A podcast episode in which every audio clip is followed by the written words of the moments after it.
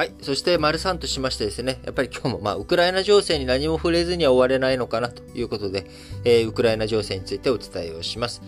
えー、ロシアね、軍事演習、ベラルーシで、えー、やっていたあ、ロシアとベラルーシの合同軍事演習、延長するということになっており、えー、なかなか、あロシア側あ、ね、ウクライナ近辺での軍事展開、こちらが撤収が進まないという状況が浮き彫りになってきております。えー、こういった状況の中ですね、えー、アメリカ情勢、侵攻寸前の状態になっているということを改めて強調し、えー、ウクライナ情勢、えー、どういうふうになっていくのかというところについてですね、えー、きちんと見ていかなきゃいけないという状況になっております。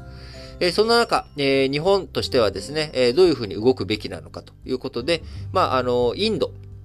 えー、今年ね、えー、5月頃に、日本で、えー、クアッド、アメリカ、えー、オーストラリア、日本、インド、この4カ国の首脳会談、えー、対面式で日本で開催していこうという動きがあります。え、その中で、え、インドという国はですね、まあ、クワッドで、え、アメリカとか日本とかと仲良くしつつ、え、上海協力機構とかを通して、え、中国やロシア、そして武器関係のね、え、融通、こちらをロシアとの間で、え、やっているということもあり、インドというのは基本的にどこかの国に、まあ、偏りをせずにですね、まあ、等間隔で、え、バランス外交をしているという国に当たるわけですけれども、え、そんなインドをよりこっち側に、え、日本とかアメリカ側に引き寄せるということを念頭に、え、岸田文雄首相、来月3月にもインドに訪問をして、え、モディ首相と会談しようという動きになっております。え、関係強化ね、どういうふうにしていこうか、あそしてウクライナ情勢やあ中国との、対等する中国、インド太平洋の安全、え、これをどういうふうにやっていくのかというところで、日本としては、あインド訪問して、インドをね、手繰り寄せていこうということを考えています。えー、林義正外相と、えー、ジャイシャンカルインド外相が11日に会談した際、えー、岸田首相の早期の訪イえインドを訪問することを実現すると確認をしていました。えー、今年日本で開くと決まっているクワッド首脳会議、えー、めぐってですね、えー、アメリカ政府が5月の開催を打診している中、あどういうふうに、インドをね、しっかり手繰り寄せることができるか、えー、日本の外交力が試されるというような局面になっております。えー、まあそういったね、えー、状況の中、やっぱり、ポイントになってくるのは、まあ、ロシアとウクライナっていうのが、そのね、えー、直接直接の当事者に当たるわけですけれども、えー、なかなか、こう、その2カ国だけで、えー、どうにかなるというわけじゃないんですよね。えー、当たり前ですけど、アメリカが絡んできている。あるいは、NATO の諸国が絡んできている。えー、フランスやドイツの外交努力、そして日本も活動している。えー、あるいは北京オリンピック始まる直前、えー、開幕式の直前に、えー、アメリあ、中国と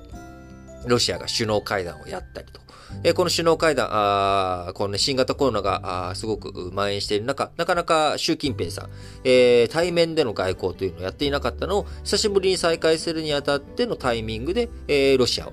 とプーチン大統領とやったというところ。まあ、こういったところね、情勢とかを含めて考えていくに、やはり、えー、外交っていうのはすごい複雑回帰になっていくわけです。えー、第一次世界大戦、えー、起きた時もですね、えー、なんで起きたのか、いまいちみんな分かってないと。もともと、第一次世界大戦が起きる前から、えー、バルカン半島って、えー、戦争何度も繰り返されていたわけです。えー、それの延長線が、あまた今回起きるだけかなと思ったらいつの間にかそのネットワークがえー、複雑化してしまって、えー、いろんなところに飛びして、結局、最後、みんな、あ想定もしていなかったあ全体戦争もうね、全面戦争に陥ってしまったという、まあ、こういった構造があったわけですよね。えー、で、今回のウクライナ情勢についてもですね、あのーこう、もし、ロシアによる侵攻があったとしても、全面戦争には至らず、まあ、局地的な戦闘で終わるんじゃないかとかっていうふうに言われたりとかもしてますが、やっぱり一旦火蓋が切られてしまうとですね、あの、途中でやめられない、やめどころを、落としどころが、より複雑になってしまうわけですよね。え、こっちは血が流れてしまった。あ、それなのにね、ここでやめられるかみたいなね。まあ、こんなことになっちゃうわけですよね。えー、実際に戦争が始まる前だったら、もう何も起きていないので、手打ちのしやすさっていうのも十分あると思うんですが、実際に戦争が起きてしまった時にですね、えー、着地点が見えていないところで起きてしまったら問題になってしまうのかなと思います。今現状ね、このままで突き進んでいくと、あのー、戦争が起きて、えー、起こりうる事態というものは、あの、ウクライナ分割ですよね。ウクライナの東部がロシアに、え、取られる、と、と、ロシアが。えー、それはね、ウクライナとしては当然、えー、受け入れられない話ですし、えー、それをね、あの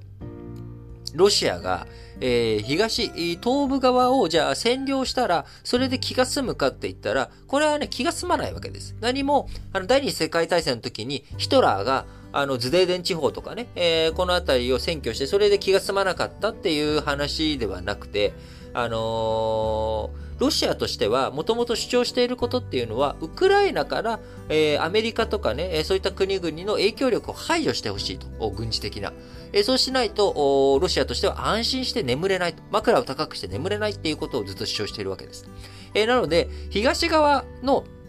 えー、ロシアと仲のいい人たちが多いところ、ここを奪い取っただけではですね、えー、確かに影響力、その部分についてはアメリカとかを排除することができるんですが、えー、ウクライナ本体のね、大きい大部分のところについては引き続き、え影響力が残り続ける。えもしかしたらウクライナ、よりね、その東部をえー、ロシアに奪われてしまったということになれば、えー、ウクライナとしては NATO 加盟をもっと早めたいとか、NATO 加盟絶対するぜ、みたいなことになるわけです。そうすると、えー、ロシアにとってはですね、まあ、ある種、ネタコが起きるというか、あそういった状況になってしまうので、とてもじゃないけど、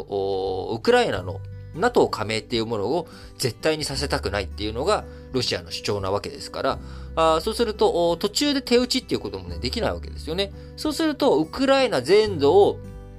ロシアが一旦占拠して、え傀儡政権をロシアにね、えー、仲のいい人を大統領にしてとか、あそういった傀儡政権になってしまうっていうことに、なっちゃうと思うんですよね。えー、あるいは、あいっそ、ウクライナ全土がロシアが併合すると。えー、旧ソ連の再び再生みたいなね。まあ、そういった方向になっていくのか。えー、そうなってくると、さらにね、東欧諸国が今度、えー、自分たちをまた、ロシアに吸収されるんじゃないかっていう恐怖、えー、こちらに触れていくわけですよね。えー、第二次世界大戦中にロシアと激しい戦争をしたフィンランド、えー、なんかもね、あの危機感高ま、え、高い気分になっていくわけで、そうすると、え、世界がまた再び、対立、戦争の罠に、えーはまっていく。そして世界中で、えー、戦闘戦争になっていく。そうなってくると経済もボロボロになっていくということになってしまうので、ちょっとね、本当に今どうなるのか全く予想がつきませんけれども、えー、今週1週間あ、北京オリンピックが昨日ね、閉幕と。ということで終わりましたんで、え、いよいよ改めてね、この1週間外交激しくなっていくのかなと思います。え、なんとかね、平和裏に世の中が落ち着いてくれてるに越したことはないんですけれども、え、実際にどうなっていくのかというところについてはですね、え予断を許さない日々が続くということで、え、皆さんも注意しながら、え、特にね、この後、マリオンでお話しする、えー、市況についても大きな変動起こりうると思いますので、えアンテナ高く、ニュース、新聞、えー、報道、えー、こういったものについてね、えー、気を配っていただければと思います。